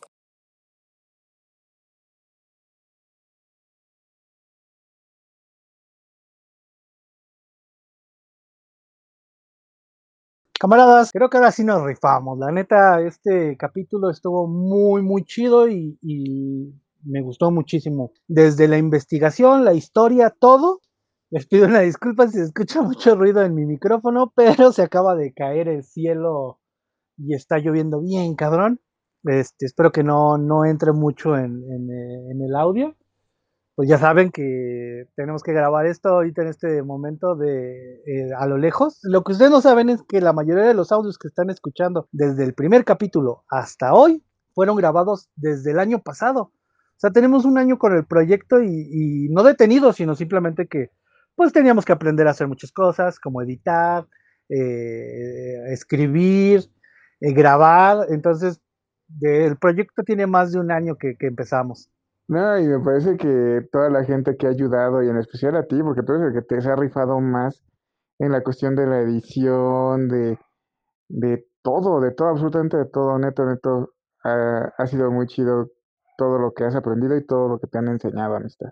Y pues esperemos que todo este cariño que le hemos puesto a este proyecto, pues les esté gustando. Y pues con esto terminamos la, primera temporada. Y por cierto, nada más queríamos comentarles que tuvimos un error y tal vez se vayan a dar cuenta porque eh, al momento de grabar grabamos los dos capítulos al revés. Primero grabamos el de las brujas nocturnas y después grabamos el de Rocky Ruedas. Y ahí nos confundimos en el cómo iban a salir. El chiste es que teníamos la idea desde el principio de que el de las brujas nocturnas fuera eh, con el que íbamos a cerrar la temporada y uno anterior iba a ser el de Rocky Ruedas. Cuando escucharon el de Rocky Ruedas tal vez no se hayan entendido ahí un chistecillo que nos aventamos hasta que escucharon el de las brujas nocturnas, entonces les pedimos una disculpa por esa situación. Este, entonces, esa sí es una fe de ratotas. Pero me pasó algo que, que es lo que nosotros abogamos en este proyecto, que es nosotros les mostramos la, la parte de la, de la información para que ustedes sigan buscando. ¿Y qué creen? Que me puse a buscar más información de la que ya teníamos y hacer un décimo informe más completo. Entonces, ¿te acuerdas que me preguntaste cuántas eh, brujas nocturnas había en, en el grupo? Sí, sí me acuerdo que te pregunté, pero no sabíamos exactamente, ¿no? Fueron 263 mujeres las que estuvieron en el regimiento. Aparte de tener el nombre de, de el regimiento 588 de bombarderas, cuando, se, cuando las volvieron cuerpo de guardias de la URSS, que el cuerpo de guardias es cuando te vuelves una, de- una división con, con mucha habilidad y heroísmo. Entonces, este, este grupo llegó a ser este, guardias, guardias soviéticos y les dieron, les dieron eh, eh, apostarse en una zona que se llamaba de Tamán. Entonces también eh, las brujas nocturnas eran conocidas como el, regi- el 46 regimiento de Tamán. Supongo que ya después de que se ganaron absolutamente todo el respeto, después de tantas misiones exitosas, ¿no? Sí, sí, sí, así es. Si ya eran badass estas, chi- estas chicas, imagínate esto, güey. los alemanes no se dieron cuenta de que les estaba pegando durante cuatro meses, güey. Cuatro meses se tardaron en darse cuenta que eran unos aviones los que estaban dejando caer bombas y estaban acabando con todos sus suministros, con parte de, de los de donde estaban apostados los, los soldados. Hasta cuatro meses después se dieron cuenta que, que eran estas, estas, estas mujeres, estas chicas que estaban acabando con ellos. Ah, pues no manches, esos cuatro meses sin saber le aportó muchísimo más sazón a la leyenda. Una leyenda que, que había sido olvidada, pero estamos a punto de recobrarla.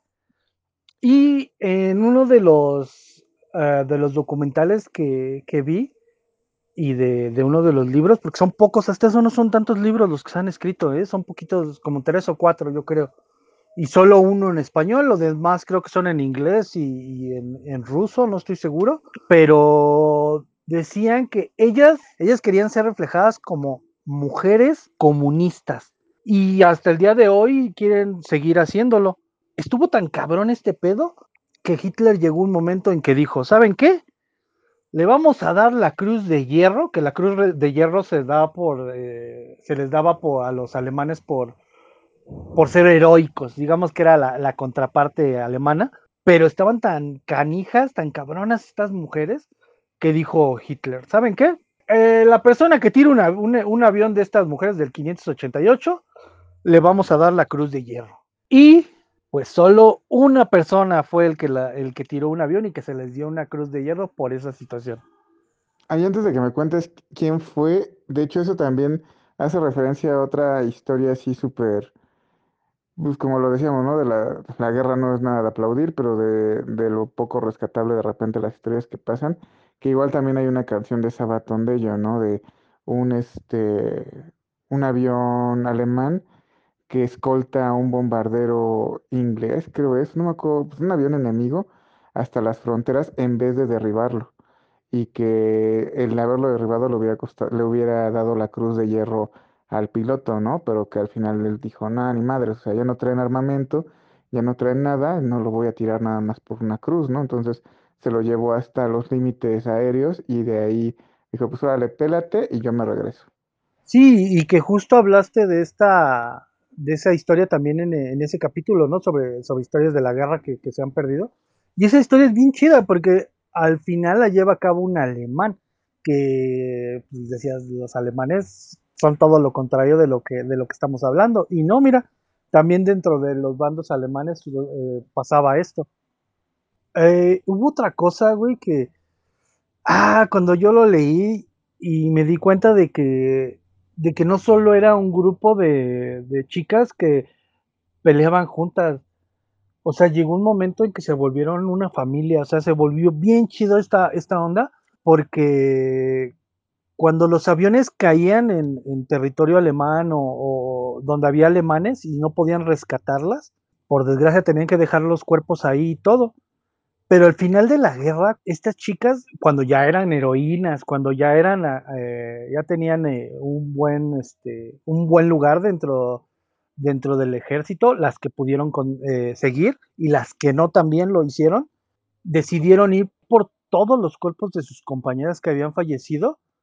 Las que no tenían familia, ellas se encargaron de enterrarlas y después de eso decidieron hacer dos reuniones anuales para, para volverse a ver, o sea, no nada más para que quedara como que había sido guerra, sino para que, que eran más que, compañeras. Una en el en May the Fourth be with you, que traducido para las personas que no son frikis es el 4 de mayo, pero pues es debido a Star Wars el que sea eh, May the Fourth be with you que es un juego de palabras ahí entre el 4 de mayo y May the 4. Este, y la otra, la otra fecha del año no me acuerdo, por más que estoy buscando mis apuntes ya no los encontré, pero eh, eh, se juntaban en dos fechas y les digo, hacían lo más chido que era, aparte de juntarse ellas, iban a, a ver a todas sus familiares este, que habían muerto, porque eso eran familiares. Y eso lo hicieron hasta que,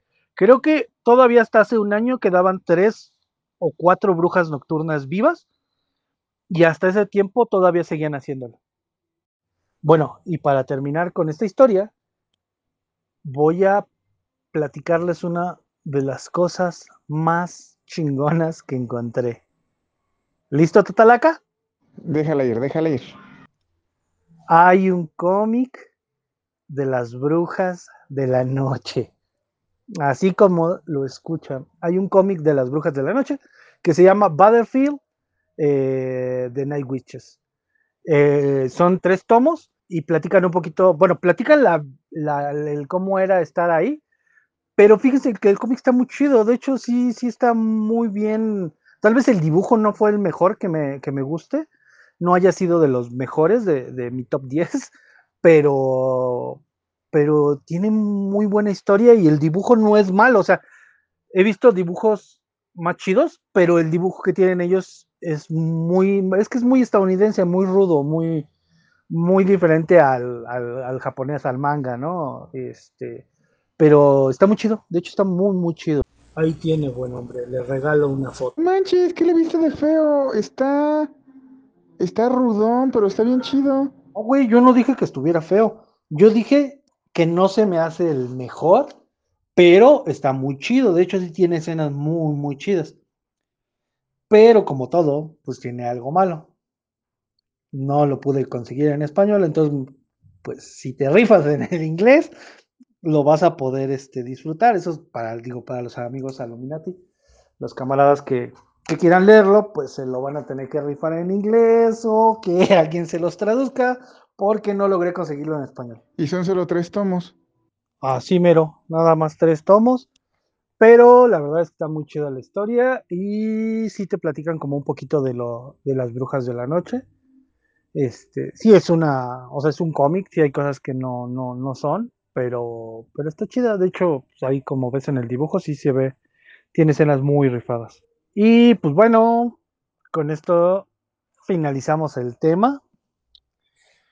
Y pues bueno, pensábamos eh, que este capítulo debía de ser especial uno, por el tema, porque es un tema impresionante, es, es, de los temas que, como ya les hemos dicho, nos ha gustado y lo vamos a seguir repitiendo porque de verdad nos gustó mucho el tema. Toda la memoria histórica que, que presenta de la Segunda Guerra Mundial, de, de cómo se movían estas, estas mujeres.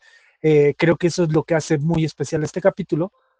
Y en segundo, de que este es el final de temporada. Entonces creíamos que, que debíamos darle el honor a las personas que nos ayudaron para que, para que se lograra hacer esto, porque, eh, como pudieron escuchar, eh, le metimos producción. Ahora sí le metimos producción a esto. Queremos darle un agradecimiento especial a las chicas que nos apoyaron para darle voz a las cartas, a, a las cartas son originales de Brujas de la Noche que mandaban a su familia. Entrevistas, que también son de las brujas nocturnas, eso es algo que se me había olvidado comentarles.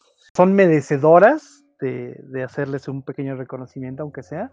Tenemos a Ariadna, que nos ayudó, a Dayant, a Eli, eh, que es Eminunca, eh, a Gracie Juárez, a Isabel LMG, a Lumun, a Marta, a Wicca, a Vero García, y hasta Nancy Villalobos. Bueno, por mi parte, me gustaría agradecerle a Ari Briseño, a Maggie Tapia, a Montserrat, a Aranza Frida, a Angie Velázquez, a Laura Gabriela, a Dani, a Ana y a Gabuchan. Ah, y a María por sus audios para este último episodio de temporada, por decirlo así, y por el favor de estar tratando de intentar con diferentes tonos de voz hasta que se llegara a uno chido. Muchas gracias por todo su esfuerzo y muchas gracias también a ti, mi querido gorrito de aluminio, que la neta esta primera temporada el que se la rifó como los grandes fuiste tú. También a Tatalaca le tenemos que dar las gracias porque hace un pinche esfuerzo de venir desde las tierras nevadas de Toluca para, para hasta acá, a donde, está el estudio, donde está el estudio de grabación, que en realidad es una casa rodante donde grabamos. Y este, y pues muchas gracias también, porque también él está como al pendiente de ver qué pedo, si se va a hacer o no. Eh, tiene ya sus, este, sus capítulos eh, para grabar, entonces pues también Tatalaca se pone las pilas y les damos muchas gracias por eso, yo en especial. Y este proyecto, aparte de ser de nosotros, pues se ha vuelto pues también de, de toda la gente que nos escucha. A todas esas personas de verdad les damos las gracias por seguirnos, por, por compartirnos, por estar al pendiente y a todas esas personas pues muchas gracias. Y como pueden imaginarse, pues hemos vivido de, de la ayuda de mucha gente. Nos han ayudado bastante, aparte de, de las que nombramos ahorita, pero a lo largo de todo este tiempo nos ha ayudado muchísima gente y pues creo que también merece su, su respectivo crédito porque se toman ese tiempo y les damos muchas gracias por eso. Entonces, pues creo que se merecen su respectivo crédito, como por ejemplo la, el intro, el intro que nos ayudó Toño, Toño, el, maestro Toño, el mítico maestro Toño, que nos ayudó con la voz, su voz sexy es la que pueden escuchar en el intro de- del décimo informe. Otra persona que nos ayudó muchísimo fue mi carnal, eh, que pueden encontrarlo en redes sociales como Oneok. Se los voy a dejar de todos modos escrito para que lo sigan. Eh, él se encarga de, producir música. Eh, tiene su propio, su propio canal y, y- acaba de sacar hace poquito un disco para que le echen un ojito en, internet, en el YouTube. Nos ayudó desde cero desde cómo teníamos que usar un micrófono, desde los, los programas, cómo se usan, desde cómo configurar los micrófonos para que el micrófono que tenemos se escuchara un poquito más decente, que creo que sí se alcanza a distinguir la, la- la diferencia en los últimos dos capítulos. Entonces le debemos a él que nos haya echado la mano con eso. Eh, síganlo en sus redes, eh, así se escribe, on one os oka guion bajo c para, para que chequen lo que hace de música a producciones Migang que pueden contactarnos en arroba rollos fotográficos en, Instagram, pero de todos modos, toda esa información se las voy a dejar por si les quieren echar un ojito, ya que ellos nos ayudaron, pues creo que podemos echarle la mano nosotros también a ellos de alguna manera. Que él fue el que nos hizo los primeros eh, cuatro capítulos para YouTube. Entonces, toda la, la producción que ven en los primeros cuatro capítulos fueron gracias a él. Le, damos muchas gracias por eso. También, y quiero hacer una mención especial Ah, para una persona que nos ha apoyado muchísimo, muchísimo, muchísimo. eh, la mitad de las cartas que pueden escuchar es su voz. eh, la, la otra mitad que nos ha ayudado es todos los logos que ustedes ven. Nosotros llegamos, se los platicamos y ella nos lo diseña. Y, y los logos que, que ven del décimo informe, eh, todos los logos que vean, ella nos los hizo. Y es este, ilustradora, es maestra, eh, hace de todo, eh, tiene una pequeña tienda en internet, que síganla, se llama Yoka, Yoka-Yoka-Store, eh, esa tiendita, y que si en algún momento llegamos a sacar mercancía, pues vamos a palabrar ahí para que ella sea la que la, distribuya. Ella es, la pueden encontrar en Instagram como Yaque-Roset. Eh, ella, les digo, es ilustradora, entonces pueden ver su, su trabajo en Instagram y pues a lo largo de todo este podcast, todos los logos son de ella. Este, también a Elizabeth Guzmán, que me ayudó bien cabrón. Entonces, la neta se rifó bien canijo. Eh, le doy muchas gracias eh, a la Amix. Es la voz que pueden escuchar que es nuestra mayor rascova. El pequeño cuentito que se escucha al principio de, de este, de este capítulo es su voz también. Tiene una voz bien chingona para, la, para el doblaje, eh, contrátenla. Eh, ella estuvo aguantando estar repitiendo y repitiendo y repitiendo porque no saben cuántas veces les pedí de favor que, que repitieran algunos diálogos, algunas entrevistas. Pues yo creo que me odian porque eh, las hacía repetir, repetir, repetir, repetir. De verdad, eh, me tuvieron muchísima paciencia, no me mandaron al diablo. este, les quiero dar las gracias a, las dos por habernos echado la mano. Aparte de que en- entre las dos nos ayudaron a, buscar a chicas que nos ayudaran a grabar, le dieron vida a, este a este podcast, a este capítulo. Esperamos que les haya gustado. Platíquenos si les gustó este, esta nueva modalidad que, pusimos de, de, poner un poquito más de música de fondo, de, de, esta parte de estar metiendo como no nada más nuestras voces. Platíquenos si les gustó eso, si no les gustó, también se vale y díganoslo, lo tomaremos en cuenta para tratar de mejorar en, en este podcast. Y no queremos irnos sin agradecer a nuestros escuchas, nuestros escuchas internacionales. Esperemos que los de Francia no se enojen mucho con este capítulo. ¿Por qué con este capítulo?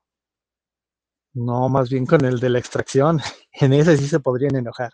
Y también que no se te olviden los nacionales, que son Sinaloa, Jalisco, el Estado de México, eh, CDMX, eh, Sonora, que también nos hacen el favor de escucharnos. Eh, esperemos poderse juntar más, más estados de la República y más internacionales. Y pues, ¿qué más puedo decirles? Más que muchas, muchas gracias por habernos escuchado en esta temporada. Esperemos que, que la próxima temporada que venga les guste aún más de lo que les, esperemos que les haya gustado esta. Entonces, pues saludos a todos los aluminatos que nos están escuchando, camaradas. Y pues creo que no se me está olvidando a nadie más. Así que es todo. Nos vemos.